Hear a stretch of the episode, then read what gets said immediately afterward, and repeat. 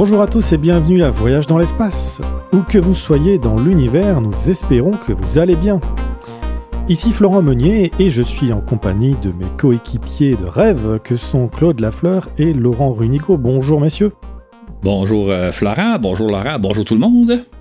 Et bonjour à tous, euh, un grand merci à Tom Bouteiller, cet épisode vous est dédié.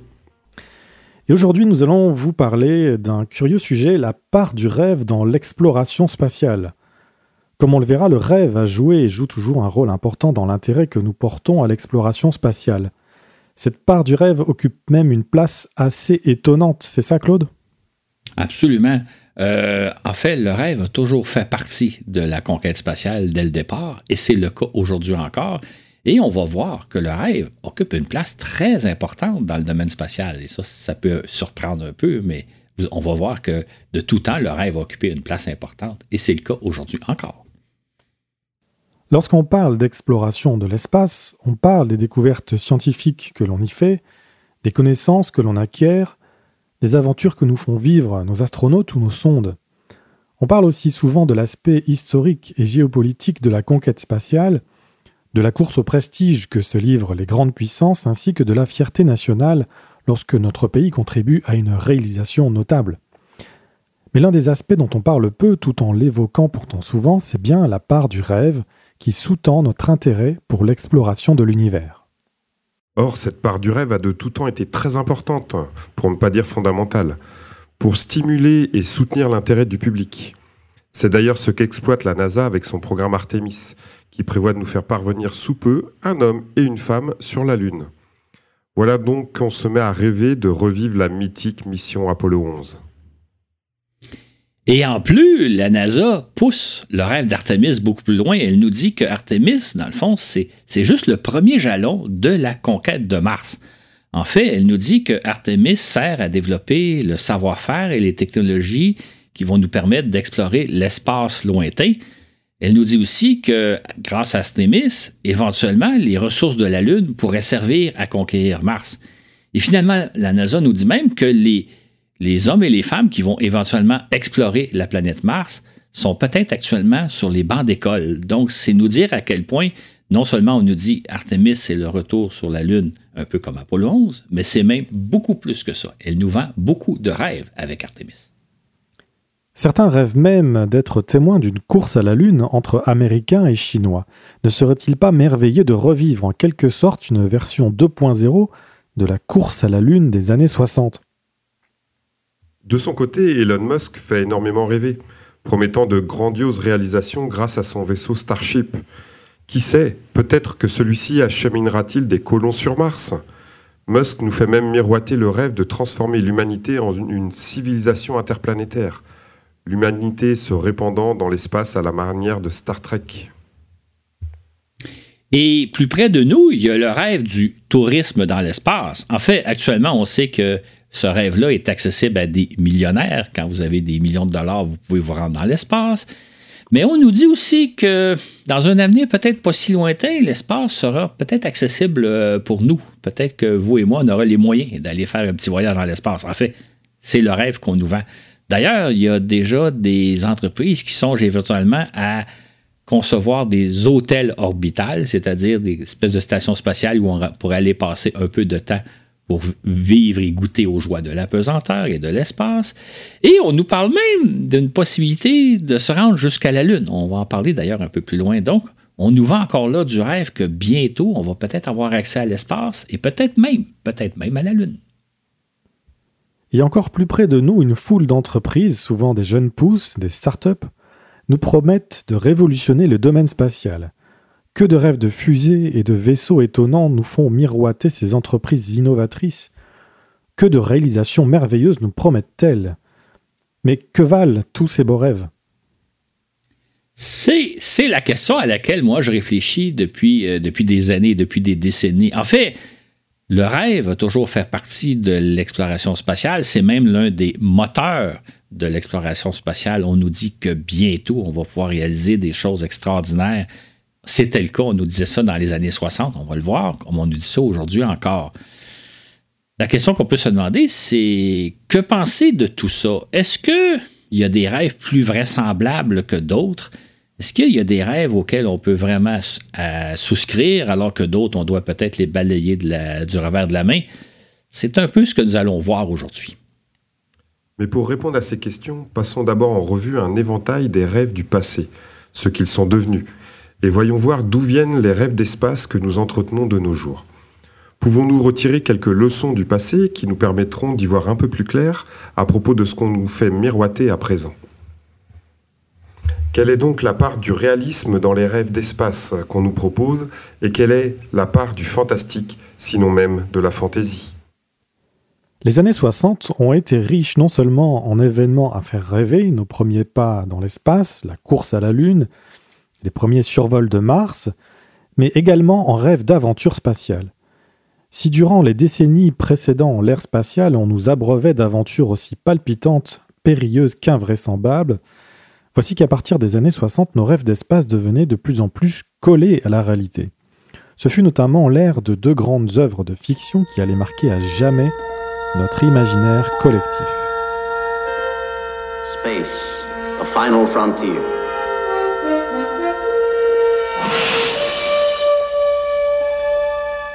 These are the voyages of the starship Enterprise. Its five year mission to explore strange new worlds, to seek out new life and new civilizations, to boldly go where no man has gone before.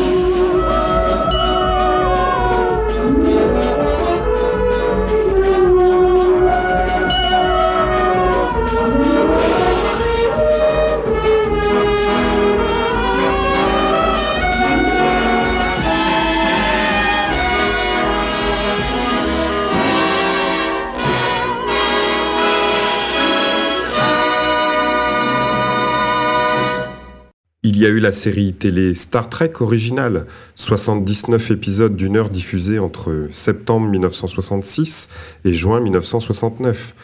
Les aventures du capitaine Kirk et de l'équipage de l'USS Enterprise, qui se passe au 23e siècle et qui nous faisait découvrir diverses formes de vie, principalement des civilisations peuplant notre galaxie.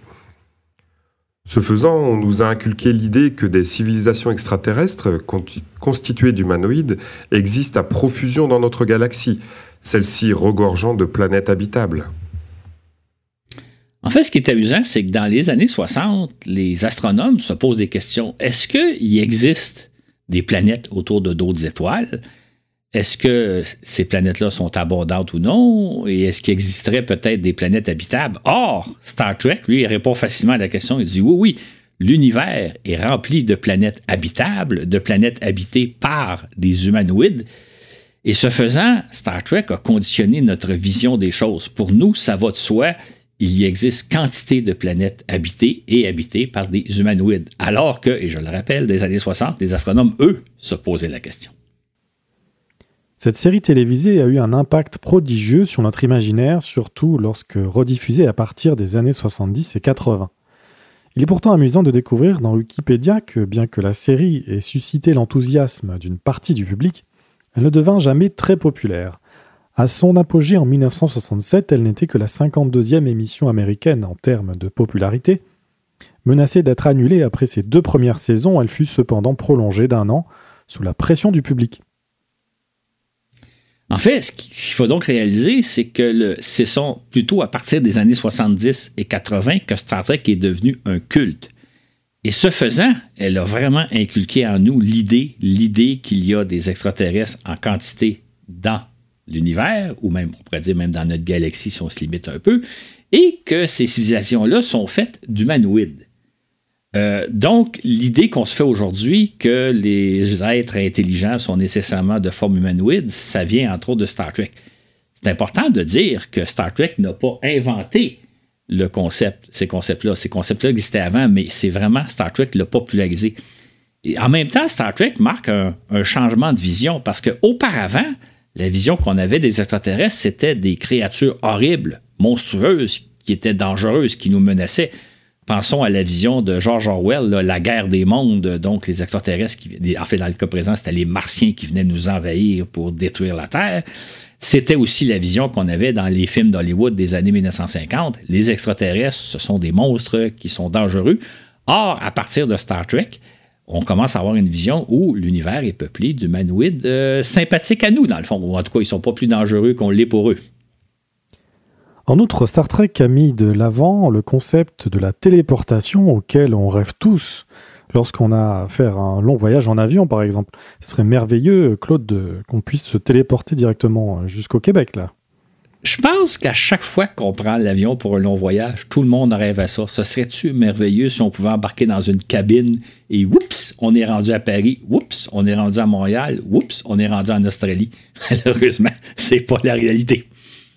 Et surtout, cette série nous a inculqué l'idée que la vitesse de la lumière n'est qu'une barrière technologique qu'on aura tôt fait de franchir. Cette idée, profondément ancrée en nous, fausse désormais notre perception des limites infranchissables qu'imposent les distances dans l'univers.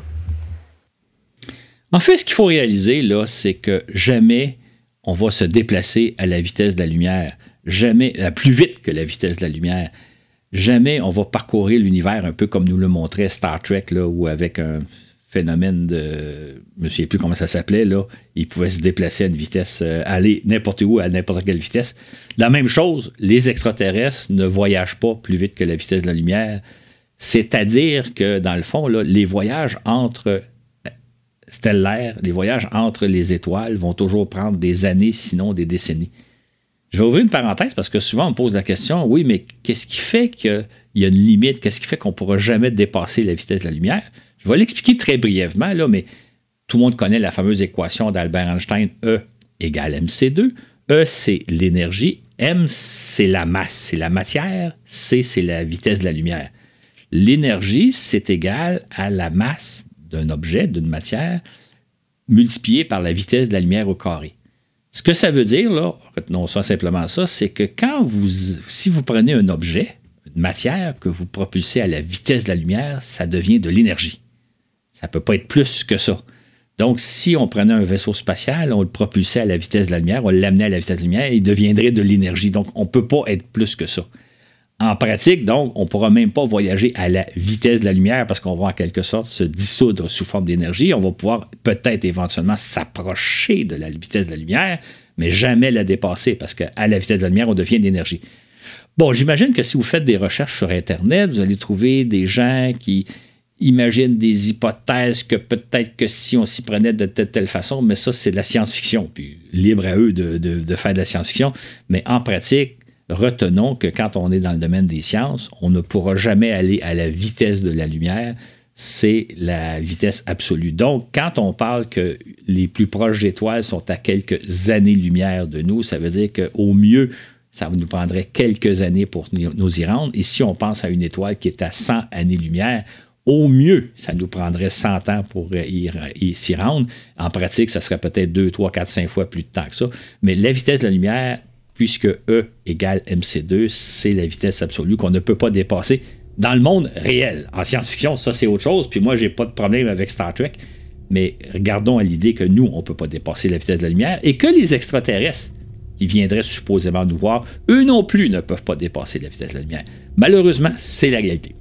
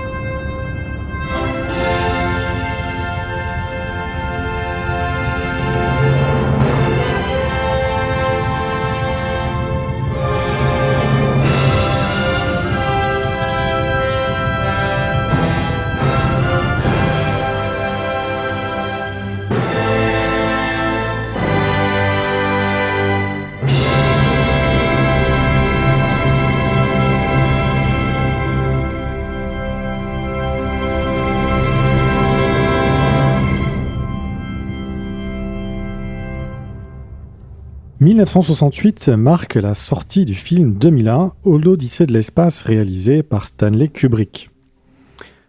Le scénario de ce film a été co-scénarisé par nul autre que Arthur C. Clarke, l'un des grands vulgarisateurs de la conquête spatiale des années 60.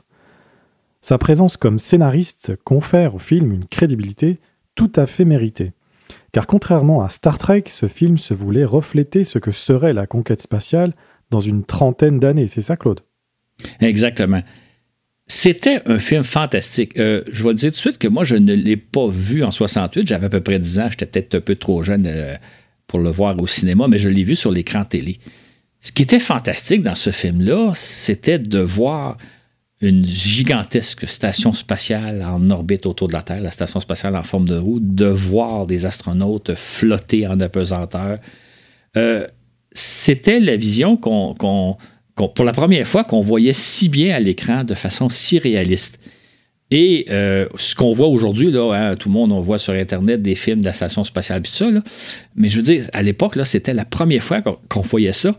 Et c'était fantastique. C'était d'autant plus fantastique que comme ce film-là se voulait réaliste, moi, quand je l'ai vu, je dirais au début des années 70 à la télé, je me disais, c'est ça l'avenir. Ça va être ça 2001. En 2001, c'est ça qu'on va voir. Et ça, c'était fantastique parce que ça ouvrait des perspectives euh, qu'on n'avait pas jusqu'à date. Parce qu'auparavant, et là, j'exclus Star Trek qui était de la science-fiction, les films d'Hollywood, c'était des aventures souvent faites en carton, des aventures euh, maléfiques. On savait que c'était de la science-fiction. Dans le cas de 2001, comme le titre l'indique, ça nous montrait ce que serait notre avenir. Moi, là, j'ai 10-12 ans à l'époque. Je me dis, c'est ça que je vais voir dans une trentaine d'années. Ça va être ça le monde dans lequel je vais vivre. Et ça a été l'impact du film 2001. De surcroît, ce film traite de rencontres entre nous et une mystérieuse influence extraterrestre qui se manifeste par l'entremise d'un signal radio émis par un mystérieux monolithe installé sur la Lune. Et si jamais vous avez été frustré par la fin du film, je vous invite euh, à lire les livres d'Arthur C. Clarke hein, de 2001. Il y a quatre tomes, vous en saurez un peu plus. Ce qui est intéressant dans ce film-là, c'est qu'il véhicule deux idées qui étaient très à la mode à l'époque. La première idée, c'est la présence d'une façon ou d'une autre des extraterrestres dans nos vies. Bon, euh, c'est l'époque des secours volantes où les gens pensent que les extraterrestres viennent nous visiter. Dans le cas du film 2001, c'est comme on a une certaine, certaine présence, un certain contact avec des extraterrestres. L'autre idée, c'était le concept qu'on pourra établir un contact radio avec les extraterrestres, soit recevoir des messages d'eux ou bien donc en envoyer. C'est ce qu'on appelle le concept du CITIF, Search for Extraterrestrial Intelligence. Donc, le film nous fait voir deux concepts qui étaient très à la mode à l'époque. Dans les années 60, en effet, on espérait détecter la présence de civilisations avancées en captant leurs signaux grâce à nos radiotélescopes. Capter les ondes radio à l'aide de radiotélescopes était alors une formidable innovation pour étudier le cosmos. Comme on peut le lire dans Wikipédia, ces projets reposent sur plusieurs hypothèses dont l'existence d'autres civilisations avancées dans notre galaxie et l'émission par ces civilisations de signaux électromagnétiques suffisamment puissants pour être captés. C'est ainsi qu'en 1960, dans le cadre du projet OSMA, l'astronome Frank Drake scrute les émissions radio en provenance de deux étoiles proches en utilisant un radiotélescope. Progressivement, ces recherches seront élargies à l'ensemble du ciel. Drake et ses acolytes émettront même des messages radio rudimentaires à l'intention de civilisations extraterrestres.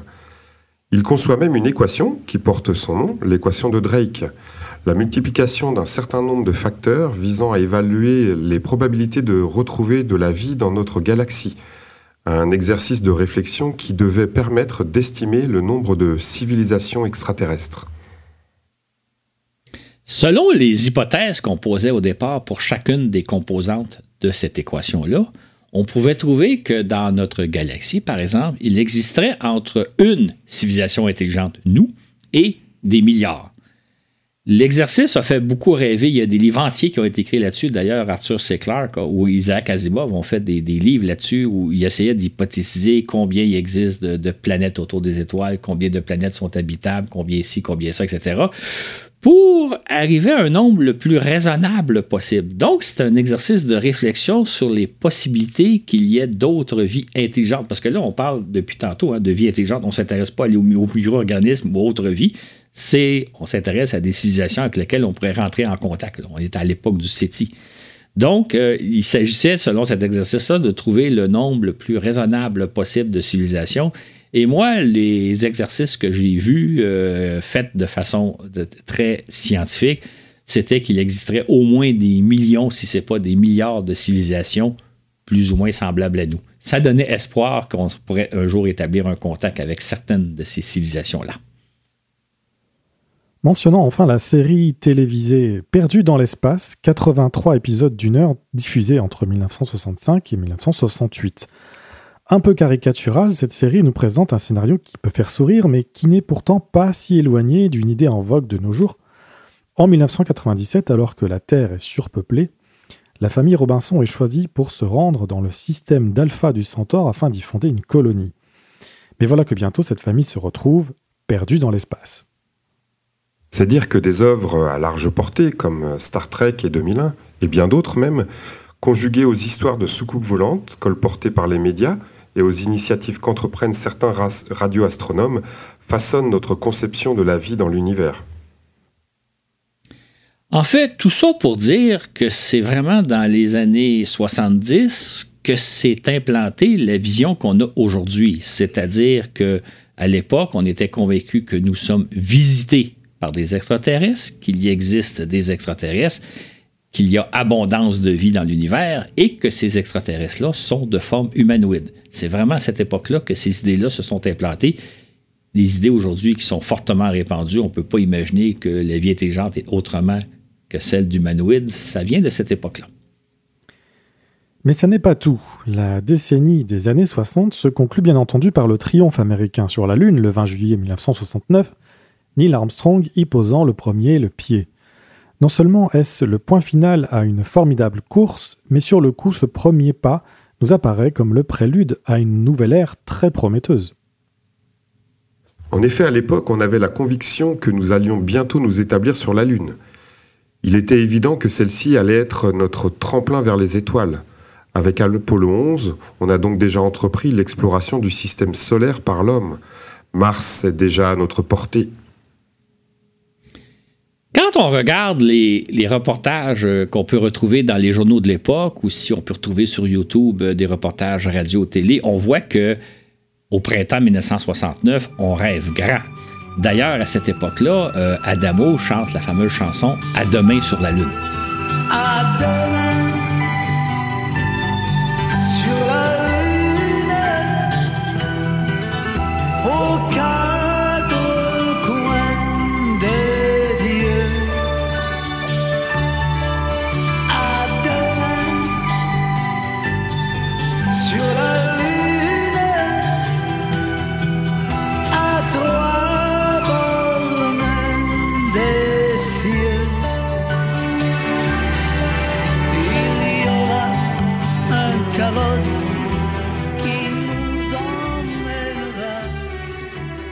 Écoutez bien cette chanson-là. Ça reflète très bien l'époque où on rêve grand. Moi, là, j'ai en 69, j'ai 12 ans. Et je, rêve évidemment d'Apollo 11 qui va se passer dans quelques semaines, mais je rêve aussi de, de ce que va être l'an 2000. Parce qu'à l'époque, on nous dit que l'an 2000, ça va être merveilleux, que tout va être merveilleux en l'an 2000, qu'on va avoir réglé à peu près tous nos problèmes. Notamment, un des problèmes qu'on parlait souvent, c'était la lutte au cancer. Et c'est sûr que d'ici l'an 2000, on aurait vaincu le cancer.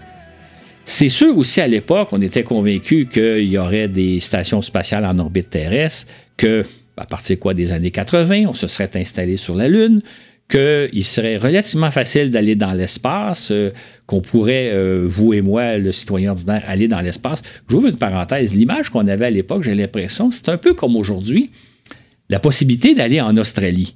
Euh, on peut tous aller en Australie. C'est tout un voyage. En partir de, France pour aller en Australie ou parler du, Québec pour aller en Australie, c'est tout un voyage, mais c'est un voyage possible. je pense qu'on pourrait dire que c'est un peu l'image qu'on avait, c'est-à-dire qu'on n'irait pas dans l'espace comme on se rend euh, dans une banlieue à quelques centaines de kilomètres d'ici, mais ce serait possible d'aller dans l'espace. C'est vraiment le rêve qu'on avait à l'époque.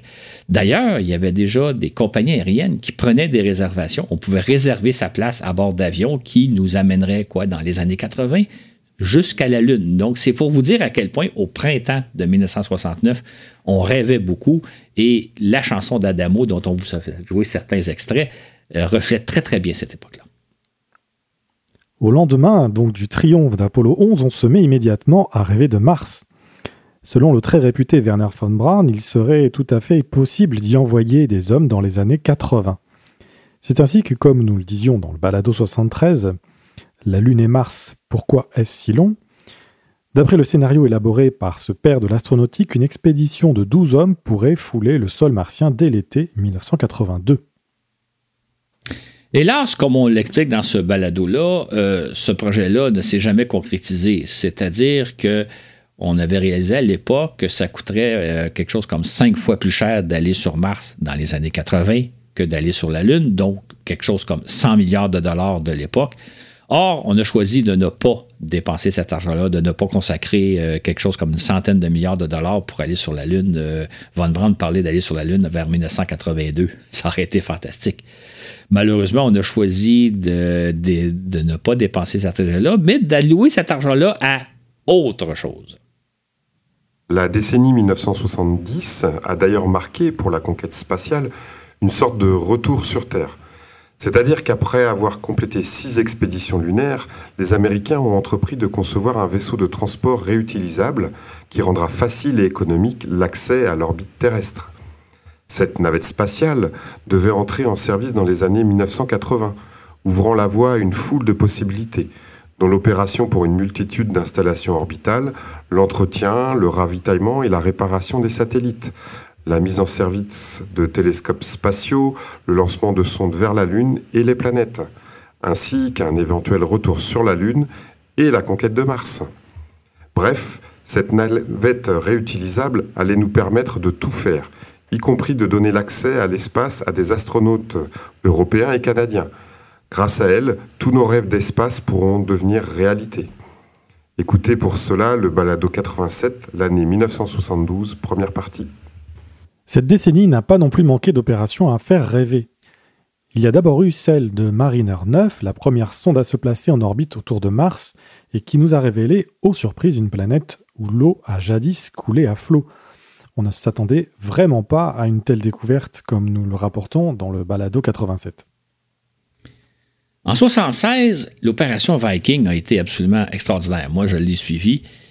Pour la première fois, on s'est donc posé sur Mars et on a vu un paysage martien. Comme vous êtes habitué de le voir aujourd'hui sur des photos, hein, on parle de déserts qui ressemblent à des déserts terrestres, qui sont rouges avec un ciel rose. C'était fantastique comme vision. D'ailleurs, euh, j'ai souvent reproduit dans le fascicule, puis on va probablement le faire éventuellement, la couverture du Paris Match du mois de août 1976 la, couverture, c'est tout simplement Mars, c'est ça. Et là, on nous montre une photo d'un paysage martien euh, qui nous fait presque l'impression qu'on est sur Terre. C'était tout un contraste par rapport au paysage lunaire qu'on observait depuis le temps d'Apollo, où là, le sol est gris foncé, euh, le ciel est noir. Mars avait l'air d'un milieu euh, habitable et c'était en soi fantastique.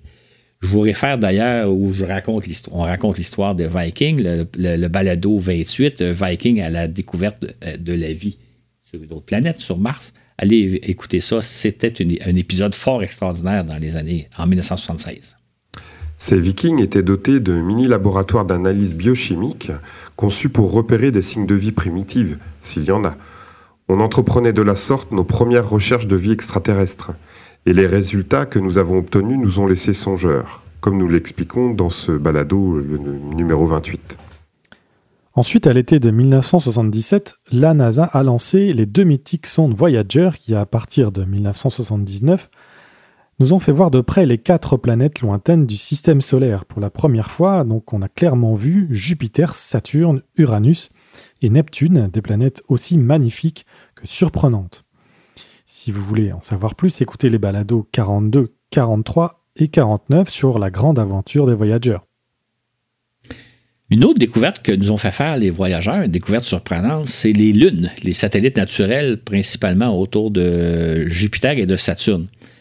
Avant Voyageurs, on portait relativement peu d'intérêt à ces satellites-là. On pensait que c'était un peu comme notre Lune, des astres probablement morts, sans grand intérêt.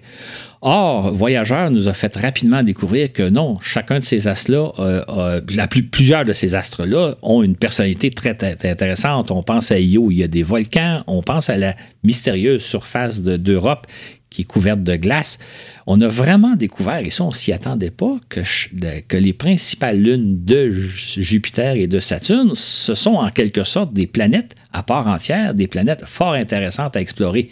Ça, c'est la découverte qu'on a faite avec Voyageurs et plus tard, on va découvrir, comme on en a parlé dans des balados précédents, qu'il y a même possiblement de la vie sous la surface de certaines de ces lunes-là. Donc, on ne s'attendait pas à, ce que Voyageurs nous montre des astres aussi intéressants et ça aussi, ça a été une découverte très importante. Et notons que ces sondes Voyager 1 et 2 ont bénéficié d'un alignement exceptionnel des planètes lointaines. Un alignement qui ne survient que tous les 176 ans environ. Elles nous ont par conséquent fait réaliser qu'il faut des années pour parvenir à ces planètes lointaines. Et ça, c'est dans les meilleures circonstances. Le voyageur a bénéficié d'un alignement qui a fait qu'il s'est rendu relativement rapidement aux planètes lointaines.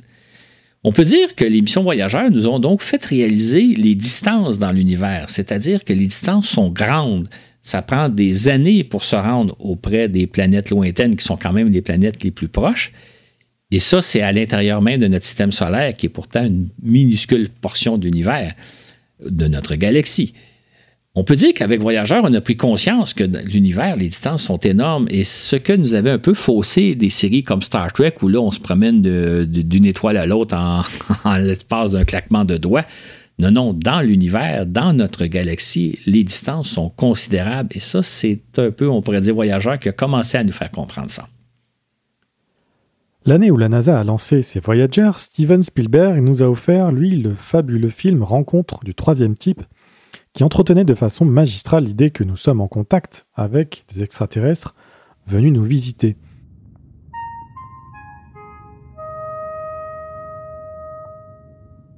Ainsi perpétue-t-il la fable des soucoupes volantes. Spielberg récidivera en 82 avec le non moins célèbre film E.T. l'extraterrestre, mettant en scène un charmant petit extraterrestre en quête de sa planète. E.T. téléphone maison, Claude. Exactement. En fait, euh, Spielberg s'est servi de deux idées qui étaient très à la mode à l'époque, c'est-à-dire que E.T., c'est un extraterrestre très sympathique, très aimable, et non pas un monstre. Et euh, Spielberg joue aussi sur l'idée que les extraterrestres intelligents sont nécessairement des humanoïdes. C'est, la, la, vision de Star Trek, mais c'est une vision très différente de ce qui en existait avant l'époque de Star Trek, c'est-à-dire euh, les extraterrestres sont des créatures monstrueuses qui veulent nous anéantir. Donc, Spielberg s'inspire un peu du courant de Star Trek pour dire non, non, les, humanoïdes sont sympathiques. Hein, on a tous aimé E.T., euh, c'est un être inoffensif, c'est même presque un petit enfant. Et c'est aussi un, humanoïde qui nous ressemble. C'est intéressant d'ailleurs, parce que c'est un humide qui nous ressemble, mais qui est quand même assez différent de nous. Mais même la différence est sympathique quand on la joue comme il faut. Entre-temps, à l'été 1975, les Américains et les Soviétiques ont réalisé le vol conjoint Apollo-Soyuz. Celui-ci clôturait une quinzaine d'années de course effrénée à l'espace à laquelle s'étaient adonnées les deux puissances, ouvrant plutôt la voie à la collaboration. Voilà qui augurait bien pour les années 1980. Exactement. Euh, moi, je me souviens pour avoir suivi cette mission-là avec passion, qu'on se disait, ça, c'est le premier jalon. Il y a toutes sortes de projets de collaboration qui vont naître entre les Soviétiques et les Américains et ça va arriver rapidement.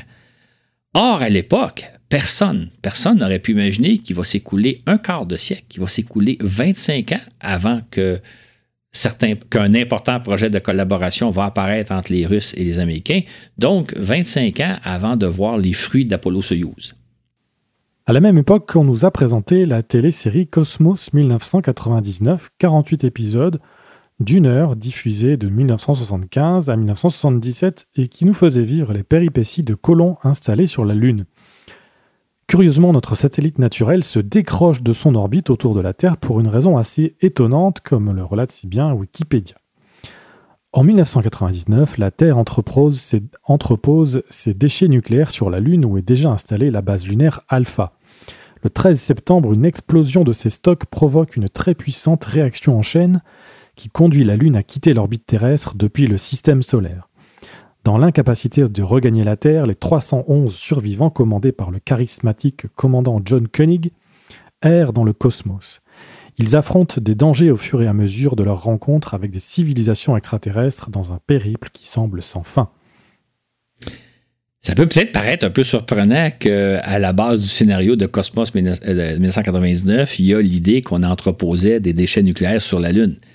C'est pourtant une véritable idée qu'on avait à l'époque, qu'on pensait qu'on se débarrasserait de nos déchets en les expédiant sur la Lune. D'ailleurs, on en parle dans le balado 31, euh, des idées pas comme les autres. Donc, le, Cosmos 1999 reprend une idée qui était en vogue à l'époque et qui nous semble totalement, je pense, farfelue aujourd'hui.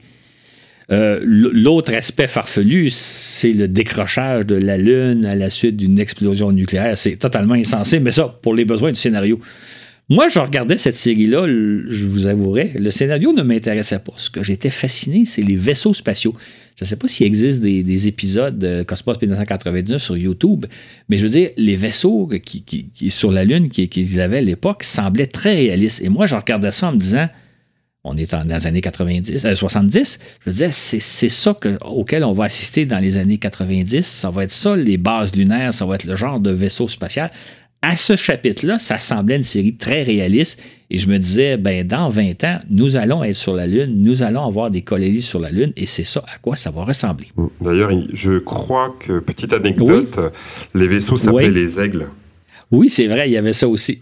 Mais, c'est pour dire hein, que comment ça, ça, façonnait notre, imaginaire. Moi, je regardais ça, puis je disais, je vais voir ça dans quoi, 15-20 ans. Je, donc, évidemment, aujourd'hui, on devrait être à cette étape-là, ce qui n'est pas le cas. Et heureusement, hein, la Lune est toujours à, nos côtés. oui, et sans déchets nucléaires. c'est pas exactement, et sans déchets nucléaires. En janvier 1978, euh, la NASA recrute un nombre record d'astronautes, 35, dont pour la première fois des femmes et des noirs. De son côté, l'Europe recrute une demi-douzaine d'astronautes, dont Jean-Loup Chrétien et Patrick Baudry, tandis que le Canada en fait autant en 1983, dont Marc Garneau. Écoutez à ce propos le balado 96 Destin d'astronautes d'aujourd'hui. Ces astronautes sont l'avant-garde des hommes et des femmes qui iront bientôt travailler régulièrement dans l'espace. Nous sommes en effet à l'aube d'une nouvelle ère, celle de la navette spatiale qui révolutionnera l'ensemble de nos activités spatiales. La NASA prévoit en effet de lancer une navette chaque semaine alors que des centaines de missions sont déjà inscrites à son calendrier. Autant dire que la colonisation de l'espace dont on rêve depuis si longtemps est sur le point de débuter, Claude. C'est vraiment ce qu'on passait à l'époque. Encore là, j'ai suivi ça, puis je me disais, et c'est fantastique ce qui s'en vient. Malheureusement, malheureusement, la mise en œuvre de la navette spatiale s'est avérée beaucoup plus longue et complexe qu'on s'y attendait. D'une part, le premier vol a eu lieu en avril 1981 avec euh, trois, années de retard. Et puis après ça, on a découvert que chaque vol de navette demandait des mois de préparation et que la réalisation d'une mission spatiale en bord de la navette spatiale était beaucoup plus complexe que ce à quoi on s'y attendait. La navette s'avérait vraiment pas le véhicule de transport spatial qu'on espérait être. D'ailleurs, souvent, on comparait la navette spatiale à, l'avion DC-3, l'avion de transport de passagers des années 50, qui a ouvert le tourisme un peu partout à travers la Terre. Malheureusement, la navette spatiale n'est vraiment pas devenue le DC-3 de l'exploration spatiale comme on l'espérait à l'époque. C'est un véhicule beaucoup trop complexe à faire voler et beaucoup trop fragile. Ah, néanmoins, au fil des ans, la NASA semble faire des progrès. C'est ainsi qu'en 1986, elle prévoit de réaliser une quinzaine de vols, la navette semblant sur le point de remplir ses promesses, bien qu'à un rythme beaucoup plus lent. Ce qui n'empêche pas le président Ronald Reagan de lancer en 1984 le projet d'une station orbitale qu'il baptise Freedom et auquel contribuera l'Europe, le Japon et le Canada. Celle-ci devrait entrer en opération vers 1993.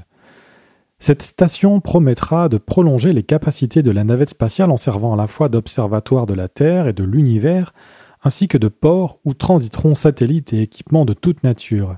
Elle pourrait aussi servir de tremplin vers la Lune, Mars et l'exploration de tout le système solaire. De leur côté, diverses entreprises se préparent à utiliser la navette pour notamment fabriquer des médicaments et des produits industriels impossibles à obtenir sur Terre. Une foule d'autres entreprises se préparent à offrir divers services dans l'espace, transport, ravitaillement, entretien, opérations spécialisées. On songe également au tourisme spatial. Dans un premier temps, l'équipage d'une navette qui compte jusqu'à 7 personnes pourrait inclure un non professionnel de l'espace, ce que la NASA appelle un Spaceflight Participant. Ce pourrait être un scientifique ou un ingénieur, mais également des journalistes, des écrivains, des artistes, etc. Le président Reagan décide que le premier de ses invités sera une institutrice. Et en plus, on songe même à convertir la navette spatiale en avion de transport de passagers.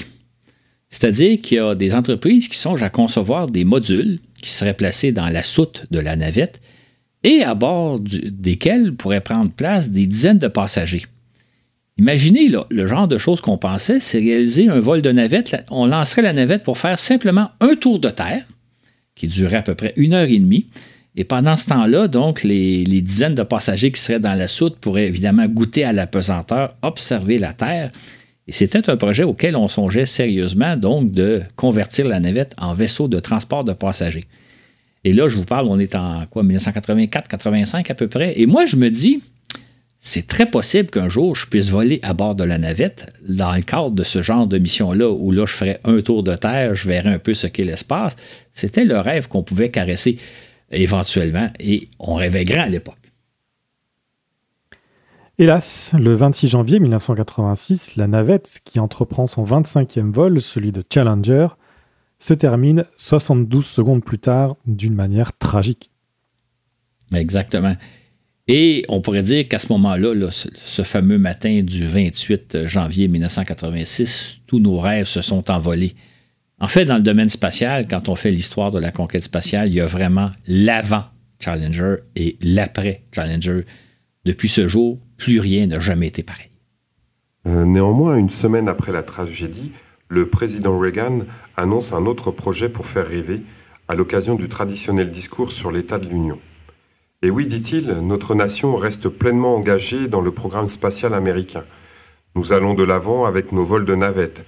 Nous allons de l'avant avec la construction de notre station spatiale et nous poursuivons nos recherches sur un nouvel Orient Express qui pourrait, d'ici la fin de la prochaine décennie, décoller de l'aéroport de Dulles à Washington et accélérer jusqu'à 25 fois la vitesse du son pour atteindre l'orbite terrestre basse ou se rendre jusqu'à Tokyo dans les deux heures. Précisons qu'il faut actuellement 15 heures pour accomplir un tel voyage en avion de ligne régulier. Le président Reagan annonçait du coup la conception d'un avion-fusée qui ressemble à un Concorde mais qui serait capable de filer à 28 000 km par heure, ce qui lui permettrait de relier en moins d'une heure et demie n'importe quel point du globe. Il en parlait comme d'un Orient Express puisqu'on s'imaginait que dans sa version commerciale, cet appareil desservirait principalement l'Orient depuis les États-Unis. Ce projet, évalué à 3 milliards de dollars, sera développé conjointement par le Pentagone, la NASA et l'industrie privée, car on prévoit qu'il servira à de multiples usages. C'était encore là un projet qui faisait bien rêver. Cet appareil aérospatial sera mieux connu sous son appellation officielle de National Aerospace Plane, ou NASP. Il représentait un défi technologique d'envergure puisqu'il fallait concevoir un avion capable de se rendre dans l'espace d'effectuer jusqu'à un tour de Terre avant de revenir dans l'atmosphère à la manière de la navette spatiale, tout en étant aussi facile d'usage qu'un avion de ligne commerciale. C'était, du point de vue technologique, un très, très grand défi. En fait, le NAS imposait de grandioses euh, défis technologiques, notamment de mettre au point des moteurs capables de fonctionner aussi facilement que ceux des avions ordinaires, euh, la protection thermique pour lors de la rentrée dans l'atmosphère et surtout, contrairement à la navette qui était très difficile à faire, euh, à remettre en état de vol, il fallait que ce soit un véhicule facilement réutilisable. Or, ça représentait des, défis technologiques, on pourrait dire, tout à fait insurmontables à l'époque. En fait, les, les, recherches ont été menées par la NASA et par le département de la Défense durant une dizaine d'années. Ils ont dû être abandonnés parce que, dans le fond, c'était un projet qui était trop en avance sur son temps et on ne parle pas non plus des coûts que ça aurait, qu'aurait eu un tel avion. Entre-temps, la navette reprend du service en 1988, mais en se consacrant désormais uniquement aux besoins de la NASA et du Pentagone. Après avoir réalisé les principales missions inscrites au programme de 1986 et 87, dont le lancement des télescopes spatiaux Hubble et Compton ainsi que des sondes Magellan Galileo et Ulysse, elle se consacre à partir de 1998 à l'assemblage de la nouvelle station spatiale. Puis, à l'occasion du 20e anniversaire de la mission Apollo 11, le 20 juillet 1989, le président George Bush propose de retourner sur la Lune avant l'an 2000, et avec cette fois l'intention de s'y installer. Dans son esprit, on devait se servir d'elle comme d'un tremplin vers Mars. Je propose un engagement qui s'échelonnera sur le long terme, déclara-t-il. Il s'agit, estime-t-on à l'époque, d'un programme qui allait coûter au bas mot 400 milliards de dollars sur les 30 années auxquelles songeait le président. Je dois dire que lorsque le président Bush père donc a annoncé ça le 20 juillet 1989, j'y ai cru. J'ai bien pensé qu'on serait de retour sur la Lune pour à peu près l'an 2000. Bon, peut-être avec quelques années de retard, mais ça semblait euh, un projet réaliste. Maintenant, comme on le raconte dans le balado 71, Artemis, le rêve du retour sur la Lune, euh, le Congrès américain n'a pas accepté de défrayer ce projet-là. En fait, on pourrait dire que Bush père a tenté de faire la même chose que le président Kennedy en mai 1961, quand Kennedy a dit Nous allons aller sur la Lune d'ici la fin de la décennie. Et là, à ce moment-là, le contexte politique était très différent et le Congrès américain a accepté de financer le projet Apollo. Ce qui n'a pas été le cas dans les années 80-90. Euh, euh, Bush n'a jamais réussi à obtenir l'aval du Congrès, donc son projet est mort au feuilleton. Si la décennie des années 80 a été marquée par une foule de rêves qui ne se sont pas concrétisés, celle des années 90 sera dévolue à la mise en œuvre de la station spatiale américaine. Or, au début de cette décennie, le projet Freedom ne va nulle part, et il est même sur le point d'être abandonné. Mais le président Clinton sauve la mise en concevant un plan audacieux y associer les Russes afin d'en faire un trait d'union entre l'Est et l'Ouest. En fait, ce que le président Clinton voulait, c'est tirer profit de, l'expérience et des technologies mises au point par les Russes dans le cadre des programmes Salyut et Mir. Donc, les Russes avaient les technologies qui pourraient combler les carences américaines. De leur côté, les Américains, évidemment, possédaient de la très haute technologie qui allait propulser les expériences menées à bord de Mir. Donc, l'union des deux l'union de la force des deux allait pouvoir faire un projet remarquable. Et c'était un projet très, très audacieux de la part du président Clinton parce que là, on est en 1992. Je pense que je peux affirmer que quelques mois auparavant, ou en tout cas une année auparavant, personne n'avait vu ce projet-là. Personne n'avait pu imaginer que les Russes s'associeraient aux Américains pour concevoir la Station spatiale internationale. C'était un projet audacieux qui a évidemment porté fruit, comme on le sait tous. C'est ainsi que l'assemblage de la nouvelle station, baptisée simplement Station spatiale internationale, ou ISS en abrégé anglaise, s'amorce en 1998, et que l'ISS est occupé par des astronautes et des cosmonautes depuis bientôt 23 ans. L'astronome qui est en moi d'ailleurs vous signale qu'en ce moment elle est bien visible euh, dans le ciel français euh, à partir de 22 heures. Et après des décennies de grandioses rêves spatiaux, Apollo, conquête de Mars, navette spatiale, Freedom, le NASP et tentative de retour sur la Lune, voilà que les Américains marquent une pause. Entre-temps apparaît une génération de jeunes entrepreneurs qui rêvent de conquérir l'espace à leur manière. Naît ainsi un mouvement qu'on a un temps appelé Altspace. Celui-ci préconise une nouvelle façon de penser, d'où le terme alt pour alternatif.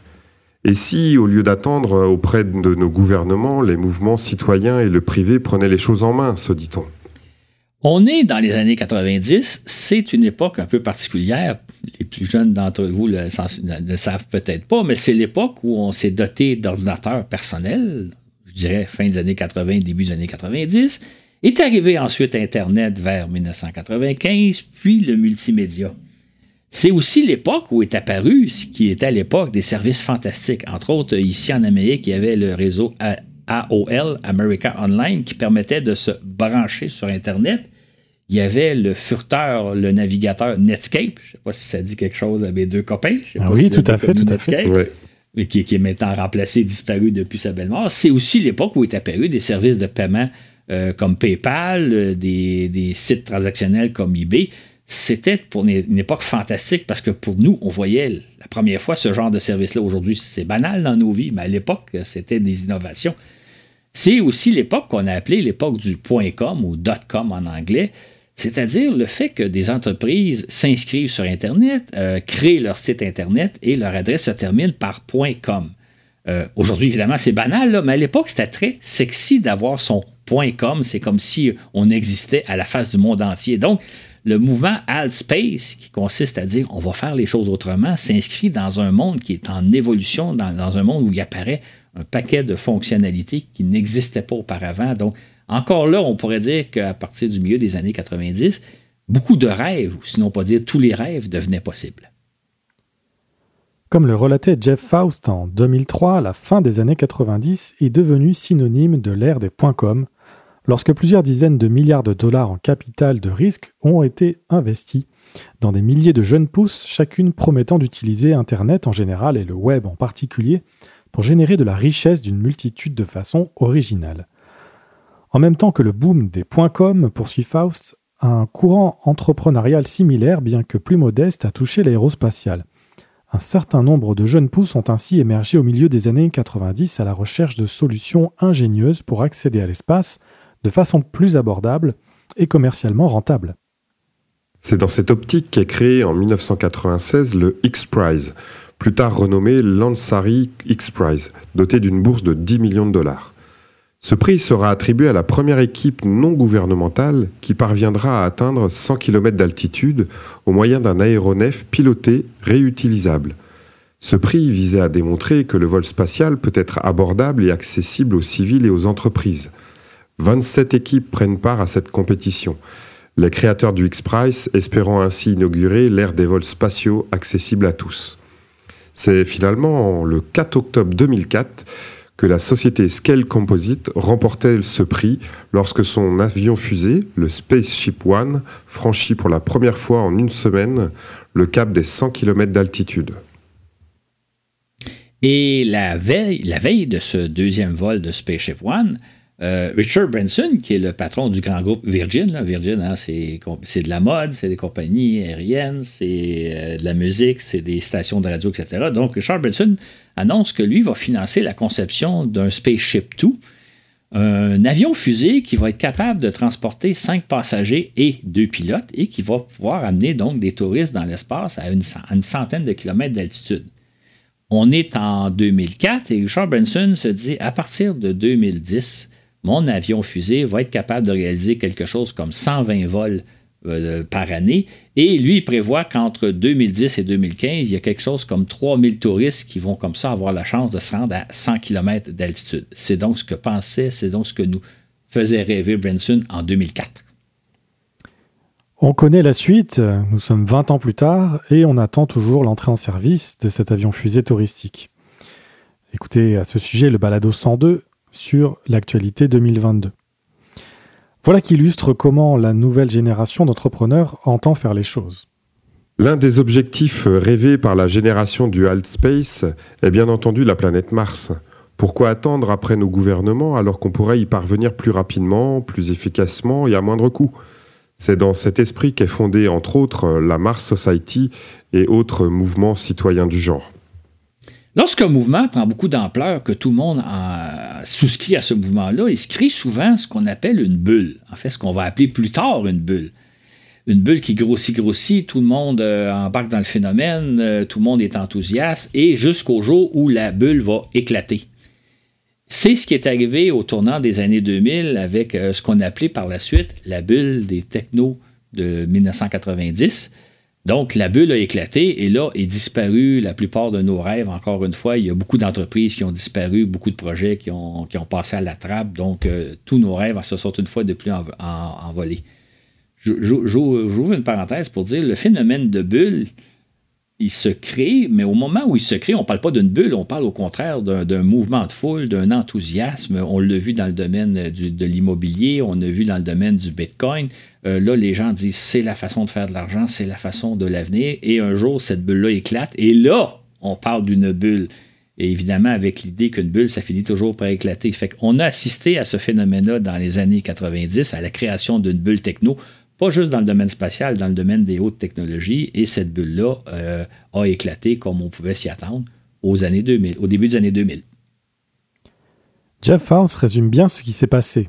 À la fin des années 90, plusieurs nouvelles petites entreprises ont cherché à développer des lanceurs réutilisables, dont certains auraient pu enrichir le marché du tourisme spatial, Mais aucun de ces véhicules n'a été développé et bon nombre de ces entreprises ne sont plus en activité. C'est dans ces circonstances qu'Elon Musk fonde sa société Space Exploration Technology, SpaceX. Comme nous l'avons relaté dans le Balado 85, le fantasme des grosses fusées, à l'origine de SpaceX, Musk rêvait de faire parvenir sur Mars une serre afin de voir si des organismes terrestres pourraient survivre aux rudes conditions martiennes.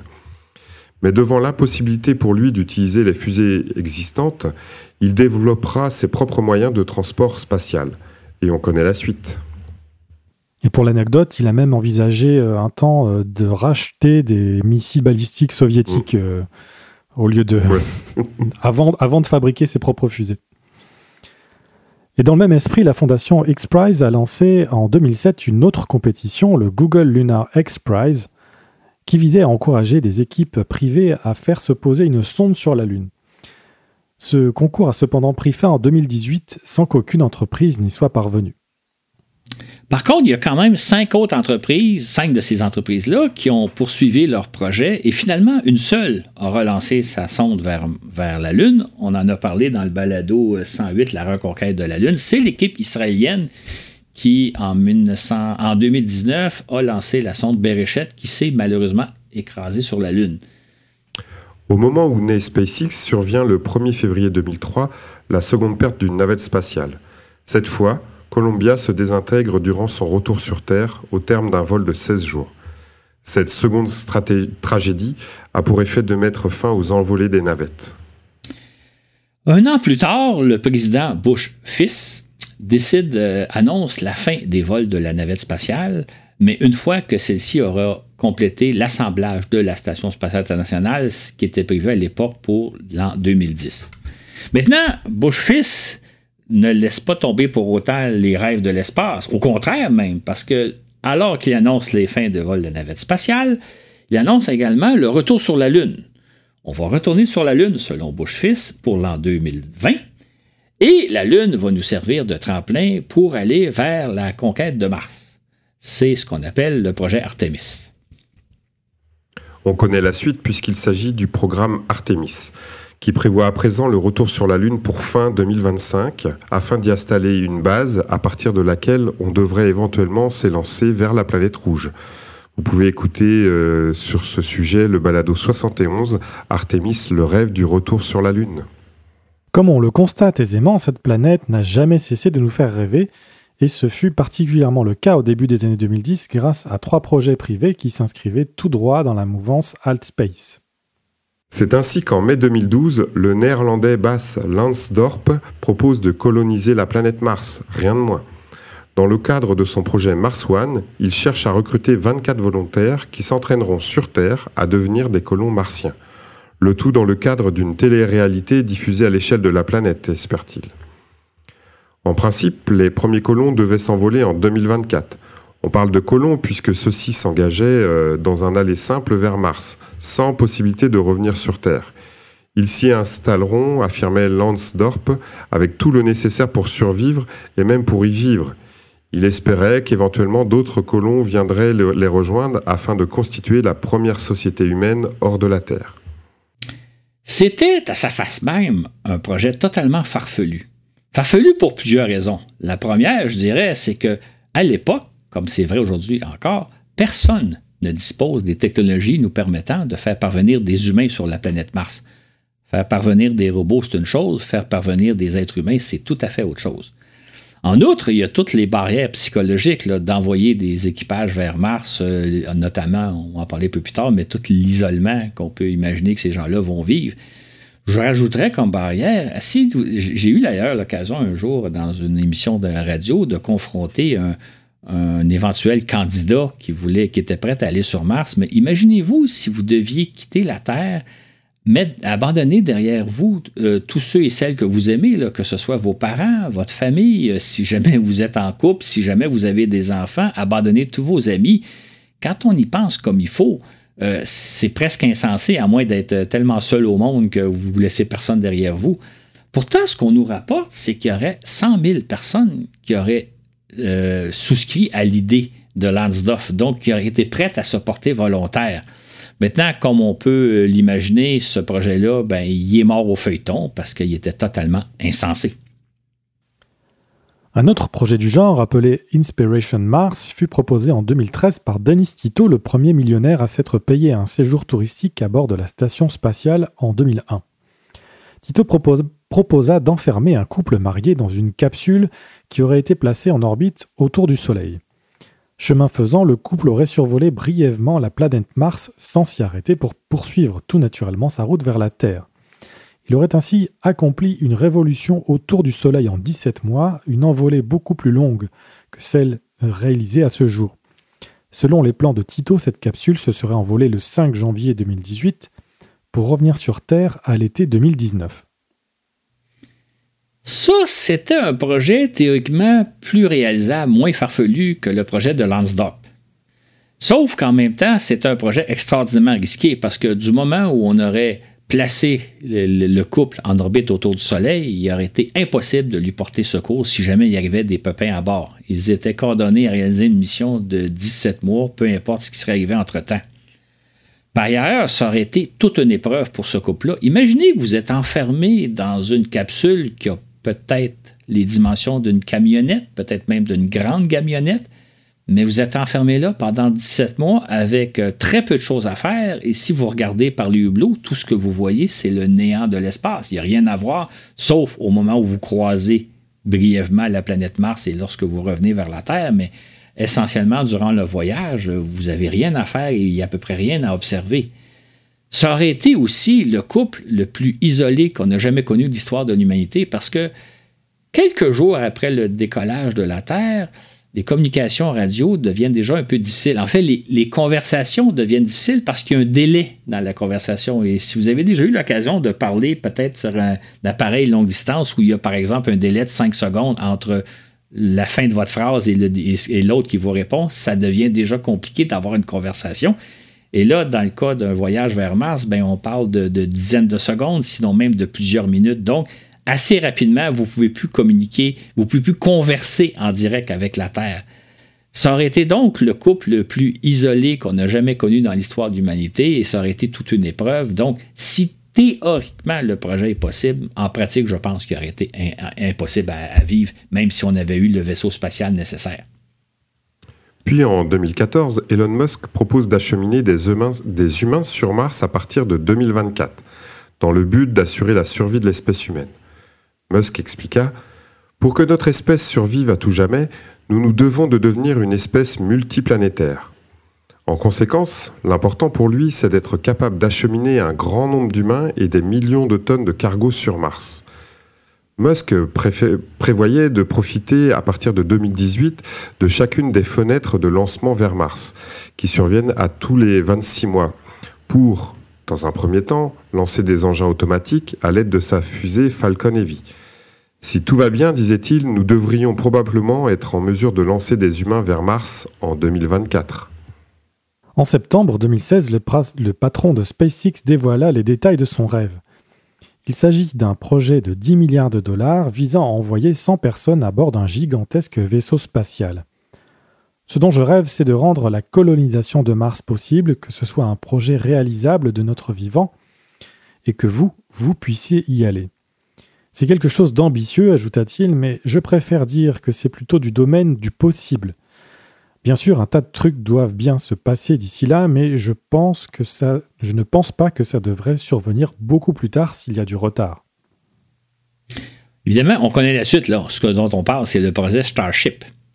Remarquez bien une chose. Euh, quand on parle du projet de, de, de et de Musk, on parle de projets, on est en, 2012-2014, on parle de projets qui vont être réalisés en 2024. Ça paraît loin à l'époque. Quant au projet de Tito, annoncé en 2013, on parle de 2018-2019. À l'époque, ça paraissait lointain et je me souviens, moi, d'en avoir parlé sur les ondes, puis d'avoir un peu dit, écoutez, c'est des délais très, très rapprochés, le temps passe vite, on n'aura pas le temps de, mettre au point les technologies nécessaires pour réaliser ce genre de projet-là. Et à l'époque, je me suis fait un petit peu rabrouer en disant Monsieur Lafleur, 2024, c'est loin, là, on va avoir le temps entre-temps, il va se passer beaucoup de choses, on va développer beaucoup de technologies, etc. Mais ce qu'on peut constater, nous, aujourd'hui, on est en 2023, on y est en 2024. Et on voit qu'au niveau technologique, il n'y a pas eu tant de progrès que ça. On n'est pas plus en mesure de faire parvenir des humains sur la planète Mars aujourd'hui qu'on l'était en, en 2012 ou en 2014. On ne possède pas des vaisseaux qui nous permettraient de placer des couples en orbite autour du Soleil dans le domaine, dans la vie de tous les jours, quand on parle dans 10 ans, ça peut paraître loin. Comme si aujourd'hui, je vous parle d'un projet qui va, être, réalisé en 2035. Ça paraît loin. Et puis, M. Lafleur, il va se passer plein d'affaires d'ici 2035. Moi, je suis habitué dans le domaine spatial où les choses, le temps passe vite. 2035, c'est à, peine après-demain.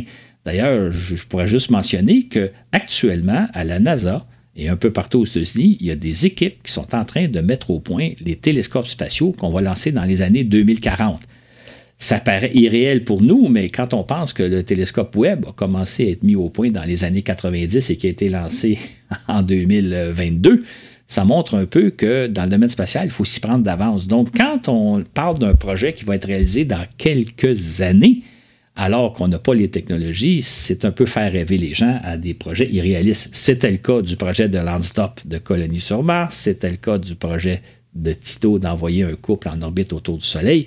Et c'était le cas aussi de Moss qui, en 2014, nous disait En 2024, je fais faire parvenir des humains sur la planète Mars. Ajoutons aussi qu'entre-temps, Elon Musk a envisagé d'utiliser ses fusées pour acheminer des touristes jusqu'à la Lune. C'est ainsi qu'en novembre 2016, il a conclu un accord avec le milliardaire japonais Yusaku Maezawa, prévoyant que celui-ci s'envolerait pour la Lune en décembre 2018. Ce vol devait être effectué avec sa toute nouvelle capsule Crew Dragon, qui à l'époque n'avait jamais volé. Dans les faits, la première Crew Dragon, transportant un équipage vers la Station spatiale internationale, ne s'est envolée qu'en 2020. Évidemment, ce vol lunaire-là n'a jamais eu lieu. Et encore là, j'avais dénoncé à l'époque en disant on est en 2016, la capsule Crew n'a pas encore été essayée, même pas en orbite terrestre. Elle ne sera pas prête pour le vol d'un touriste vers la Lune. Il va falloir faire beaucoup d'essais avant d'en arriver là.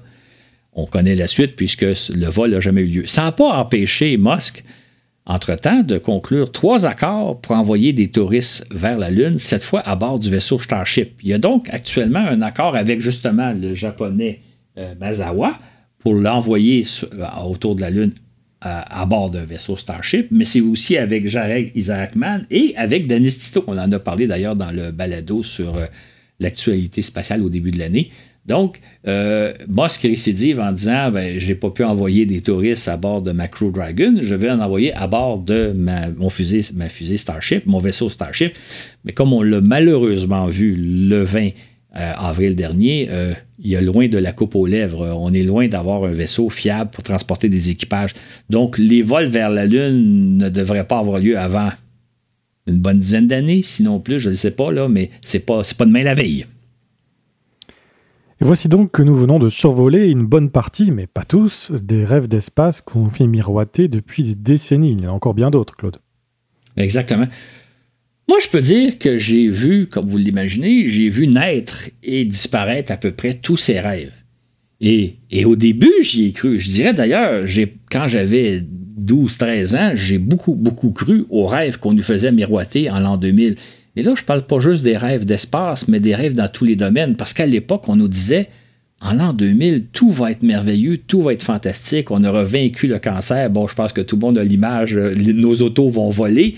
Et évidemment, en l'an 2000, on va s'établir sur la Lune, on va avoir des colonies sur la Lune, on va être allé sur Mars, euh, on va probablement pouvoir voyager, vous et moi, dans l'espace à bord d'avions. Il y avait déjà des compagnies aériennes qui prenaient des réservations. Moi, je dirais que j'ai cru à tous ces rêves-là jusqu'à celui du président Bush père lorsqu'en 1989, il a annoncé qu'on retournerait sur la Lune pour l'an 2000. J'ai pensé que ce serait à peu près le cas. J'ai pensé que j'assisterais à une version 2.0 d'Apollo. Malheureusement, ça ne s'est pas produit. Euh, évidemment, depuis ce temps-là, j'ai aussi cru, ah oui, je veux rajouter quand même, non seulement j'ai cru au rêve du président Bush, mais j'ai cru au rêve de la, la colonisation de l'espace qu'on allait faire grâce à la navette spatiale, grâce à la station spatiale internationale euh, Freedom à l'époque. J'ai donc vraiment cru à ces rêves-là. Maintenant, j'ai forcé de constater que ben, ça s'est pas réalisé, malheureusement. Par contre, comme tu l'as déjà mentionné, Claude, dès le début des années 1980, tu ne croyais pas que tu verrais de ton vivant des humains marcher sur Mars. Pourquoi donc cette croyance?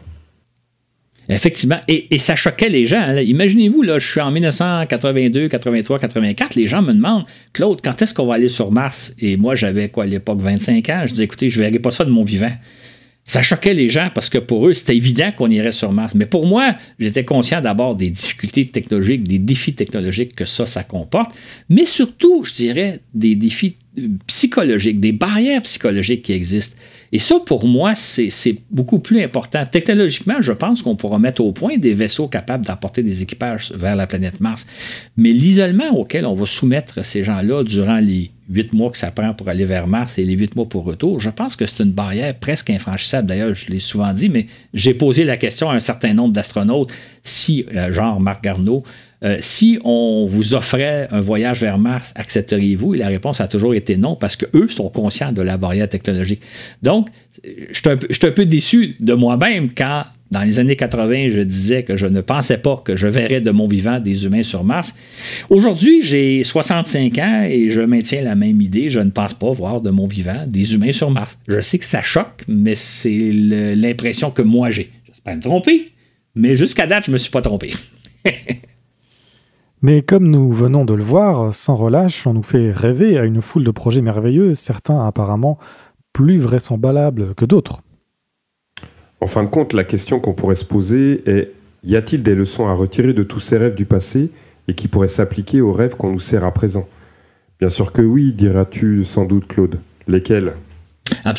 Absolument. Je pense que la première leçon, c'est que de tout temps, on nous fait rêver à des projets grandioses, on nous fait rêver à des choses merveilleuses, en nous disant que c'est dans un délai pas trop lointain, que ça va se passer dans un avenir relativement rapproché. Hein. À l'époque d'Apollo 11, là, on pensait que dès les années 80, on irait dans l'espace et on s'installait sur la Lune. Malheureusement, ce genre de rêve-là, des rêves fantastiques, des rêves qui nous font rêver, ben, ne se produisent pas. Et ça, je pense qu'il faut retirer, il faut retenir cette leçon-là. En outre, on nous laisse toujours entendre que la réalisation de ces rêves ne pose pas de problème insurmontable, mais plutôt des défis technologiques emballants qu'on résoudra sans trop de peine ni sans grand délai. D'ailleurs, une notion importante à retenir, c'est de ne pas croire aux échéanciers que l'on nous présente. C'est particulièrement le cas chaque fois qu'une entreprise nous annonce un projet qui fait rêver. Non pas qu'on doit s'attendre à un certain retard, c'est normal qu'il y ait quelques retards, mais plutôt qu'on doit s'attendre à des délais considérables. Dans les faits, ce qu'on nous annonce ne se réalisera pas d'ici peu, comme on nous le dit, mais beaucoup plus tard. Il vaut mieux se faire à l'idée. Et cela s'applique même aux projets les plus simples, comme par exemple la conception de nouvelles fusées ou de capsules spatiales. Par exemple, c'est en 2010 que SpaceX et Boeing se sont engagés auprès de la NASA à concevoir des capsules Crew Dragon et Starliner qui voleraient vers 2015. La première n'est entrée en service qu'en 2020, tandis qu'on attend toujours la seconde. Écoutez à ce sujet le balado 27. De même, en avril 2011, SpaceX annonce la mise au point de sa puissante fusée Falcon Heavy. Selon Elon Musk, celle-ci s'envolera dès l'année suivante, ou en 2013, alors qu'en réalité, ce premier vol n'est survenu qu'en 2018. Et là, là, on parle pas de projet de technologie révolutionnaire, d'aventure qu'on n'a jamais tenté. Non, non, c'est des projets, j'oserais dire, tout à fait ordinaires. Dans le fond, les capsules Crew Dragon et Starliner, c'est en quelque sorte des capsules Apollo version 2.0. C'est pourquoi d'ailleurs à l'époque, on, pensait que ça prendrait à peu près 5 ans, entre 2010 et 2015, pour les mettre au point, alors qu'en été, il a fallu une dizaine d'années pour mettre la Crew Dragon en service, et dans le cas de la Starliner, on attend toujours. C'est sûr que c'est des, capsules qui, apportent des, innovations technologiques euh, importantes par rapport à Apollo, mais c'est rien de révolutionnaire. Ce sont des, j'appelle ça des Apollo 2.0. Ah, soit dit en passant, si j'avais la chance de voler à, part d'une Crew Dragon, je le ferais sans problème. C'est, un vaisseau merveilleux et très sécuritaire. C'est un peu la même chose pour la fusée Crew euh, Falcon Heavy. Euh, comme le disait Musk lui-même, essentiellement, il s'agissait d'accoler trois fusées euh, Falcon 9, les accoler les unes aux autres pour créer une fusée euh, nettement plus puissante. Musk voyait là-dedans relativement peu de problèmes et c'est pour ça qu'en 2011, il parle que la, fusée va voler dans un an ou deux, alors qu'en été, il en a fallu sept ans pour la mettre au point. Imaginez si on parle de, projets technologiques euh, assez ordinaires et qui prennent beaucoup plus de temps à réaliser. Qu'est-ce qui se passe lorsqu'on parle de projets révolutionnaires, de technologies qui n'existent pas encore, de, projets merveilleux comme par exemple d'envoyer des humains sur Mars? C'est des projets très ambitieux qui prennent beaucoup, beaucoup plus de temps que ce à quoi on s'attend habituellement. On nous annonce plutôt. Que les choses prennent plus de temps à réaliser que prévu n'étonnera personne, car dans le spatial, tout exige beaucoup plus de temps. On n'a qu'à penser au télescope Webb lancé avec une dizaine d'années de retard. C'est normal et tous les observateurs du spatial le savent. Mais pourquoi donc s'entête-t-on à nous présenter des échéanciers irréalistes? C'est effectivement la question qu'on peut se poser. Maintenant, imaginons, si la NASA nous disait, écoutez, euh, grâce à Artemis, on va envoyer des humains sur Mars dans 10, 20, 30, 50 ans, ça enlèverait beaucoup de rêves, euh, beaucoup de puissance aux rêves. Là. Si je vous parle de, projets qui vont être réalisés dans les, années 2040, 2050, 2060, ça fait moins rêver. C'est la même chose, je pense, pour les projets de, d'Elon Musk. Si Musk nous disait que ces projets, on n'ira pas sur Mars avant les années 2040, 2050, ça aussi, ça enlève beaucoup de rêves. Or, c'est probablement plus ça la réalité, c'est-à-dire que si tout va bien, si tout va bien, on va peut-être aller sur Mars dans les années 2040-2050. C'est malheureusement la réalité. Et si en plus il y a d'autres problèmes entre-temps, ou peut-être même qu'on va décider de ne jamais aller sur Mars, que ça coûte trop cher, que c'est trop complexe, là, tout le rêve vient de disparaître. Mais c'est plus ça la réalité, c'est-à-dire que ça va prendre beaucoup plus de temps qu'on nous dit, puis peut-être même que ça n'aura jamais lieu. La même chose s'applique à tout autre projet comme ceux du retour sur la Lune ou de vaisseaux qui nous permettront à vous et moi d'aller dans l'espace. On observe d'ailleurs malheureusement très bien la chose dans les missions lunaires que l'on tente d'accomplir cette année. Réécoutez à cet effet le balado 108 sur la reconquête de la Lune, diffusé en avril. Par ailleurs, de nos jours, les annonces qu'on nous fait sont généralement accompagnées de vidéos qui présentent le projet avec une telle réalité qui fait penser que sa réalisation n'est qu'une formalité qui sera remplie telle que prévue. Or, comme en témoignent les plus récentes missions robotiques lunaires, c'est loin d'être chose courante, hélas. Exactement. Et même dans le cas du projet Artemis, comme on le mentionnait au début, la NASA nous dit que ce projet-là, c'est la première étape vers la conquête de Mars que les technologies qu'on développe vont nous permettre d'aller sur Mars, que la Lune va servir de tremplin sur Mars. Et on nous dit même, et ça évidemment, on va aller sur Mars bientôt, on ne donne pas nécessairement de date, mais on pense qu'on comprend qu'on parle des années 2030 et non pas des années 2050-2060. Parce qu'on nous dit même que les futurs explorateurs de Mars sont déjà actuellement sur les bancs d'école. Mais ce qu'il faut savoir, c'est que ce discours-là, la NASA nous le sert depuis déjà des décennies. Euh, je n'ai pas fait une petite recherche, là, mais je pense que je pourrais trouver des articles des années 1990 où on nous parle que la génération de ceux qui vont explorer Mars sont actuellement sur les bancs d'école.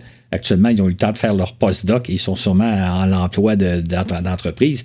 Mais je veux dire, la NASA nous sert un discours, ce même discours-là depuis 30 ans, mais en laissant sous-entendre que c'est bientôt qu'on va aller sur Mars. Or, ce ne sera pas le cas. Dans ces circonstances, le public non avisé se met à y croire et à rêver grand, rien de plus normal.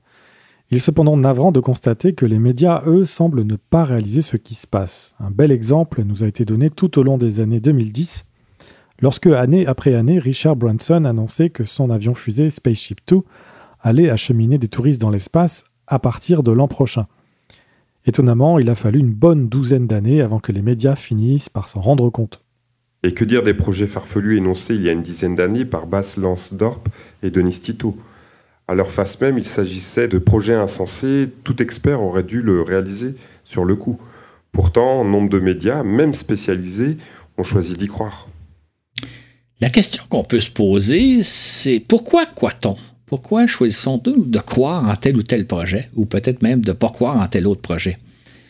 Et ça, c'est une réflexion qu'on doit faire chacun d'entre nous. Qu'est-ce qui fait que moi, j'accepte de croire en telle chose ou de ne pas croire en telle chose? Et là, on parle de. C'est une question d'opinion personnelle et c'est une démarche personnelle. Moi, je vous dirais que pour ma part, j'ai toujours préféré la réalité au rêve. J'ai toujours considéré que la réalité est plus intéressante que le rêve. Et je vais vous donner un exemple.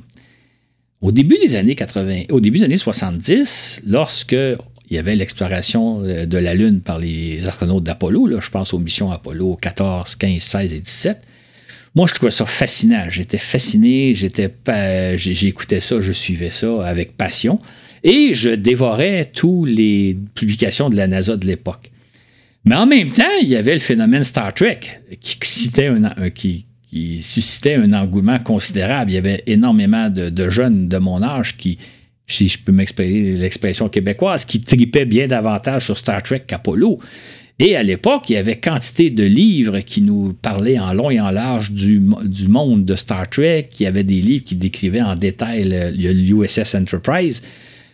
Pour moi, qu'on soit fasciné par qu'on fasciné par la série Star Trek, moi j'ai pas de problème avec ça, mais que qu'on se met à lire sur le sujet, qu'on se met à apprendre le Klingon, etc., alors que ce sont des choses qui n'existent pas, alors que parallèlement la réalité pour moi était beaucoup plus intéressante. Il y avait, comme on l'a mentionné plus tôt, l'émission Apollo, mais il y avait aussi l'exploration de la planète Mars avec les sondes Mariner 9 Viking, il y avait les sondes voyageurs. Moi, je trouvais que la réalité était beaucoup plus intéressante que la série Star Trek, même si l'un n'empêche pas l'autre, on peut suivre les deux.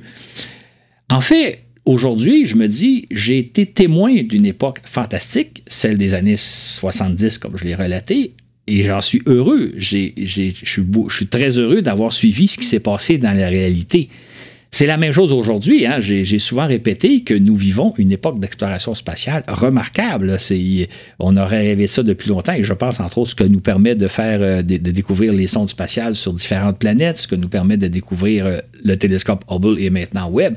On vit à une époque extraordinaire et je pense qu'il faut en prendre conscience plutôt que de se plonger dans des rêves éventuellement d'un avenir radieux. En fait, d'une façon générale, je vous dirais que moi, j'ai l'impression que la réalité est toujours plus intéressante que le rêve ou la fiction. C'est vrai dans la vie de tous les jours comme c'est vrai dans le domaine spatial. En tout cas, je vous dirais que moi, c'est ce que j'ai choisi de croire. En terminant, je dirais peut-être, je ne sais pas ce que vous allez penser du balado qu'on vient de faire à, à Troyes, mais je vous ai fait faire un peu le parcours que j'ai eu à faire de rêve et de rêve déçus en une cinquantaine d'années. Moi, c'est ce que j'ai vécu en une cinquantaine d'années. Vous, vous l'avez fait faire à peu près en une heure. Je ne sais pas quel résultat ça va donner, mais je ne suis pas contre le rêve, je ne suis pas contre la science-fiction. Euh, je veux simplement nous mettre en garde entre c'est une chose de rêver à de beaux projets. La réalité est souvent tout autre. Et pour moi, la réalité est très intéressante. Et j'espère que ce petit voyage-là va vous amener, vous aussi, à rêver, mais à rêver d'un monde dans lequel nous vivons actuellement. En terminant, on va vous faire jouer la chanson d'Adamo, À demain sur la Lune, qui a donc été diffusée au printemps de 1969. Je vous invite à l'écouter, à écouter à la fois la musique et à la fois les paroles, parce que ça reflète tellement bien l'époque d'Apollo 11, l'époque où on rêvait de façon grandiose. Cette chanson-là, vraiment, c'est à elle seule résume toute l'époque du rêve qu'on faisait au, au moment d'Apollo 11. Et je vous invite donc à, vivre cette époque-là, puis à vous dire, ben, c'était quand même une époque fantastique, maintenant révolue.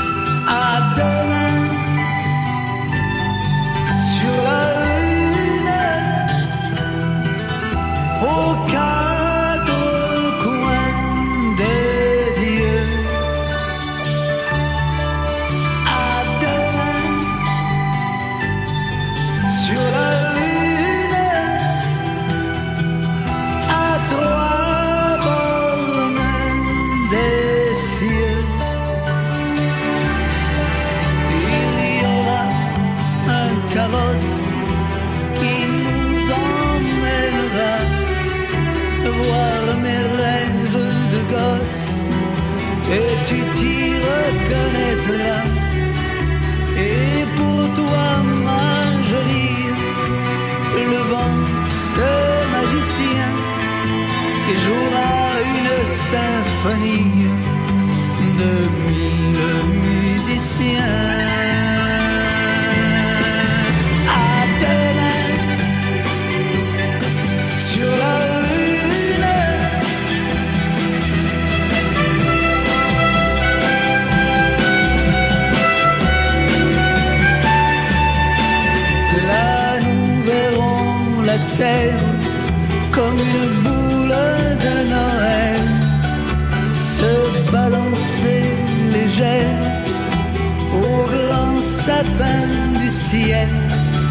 Et d'étoile en étoile, nos chevaux voleront à l'heure où le ciel se voile de mille rêves blancs.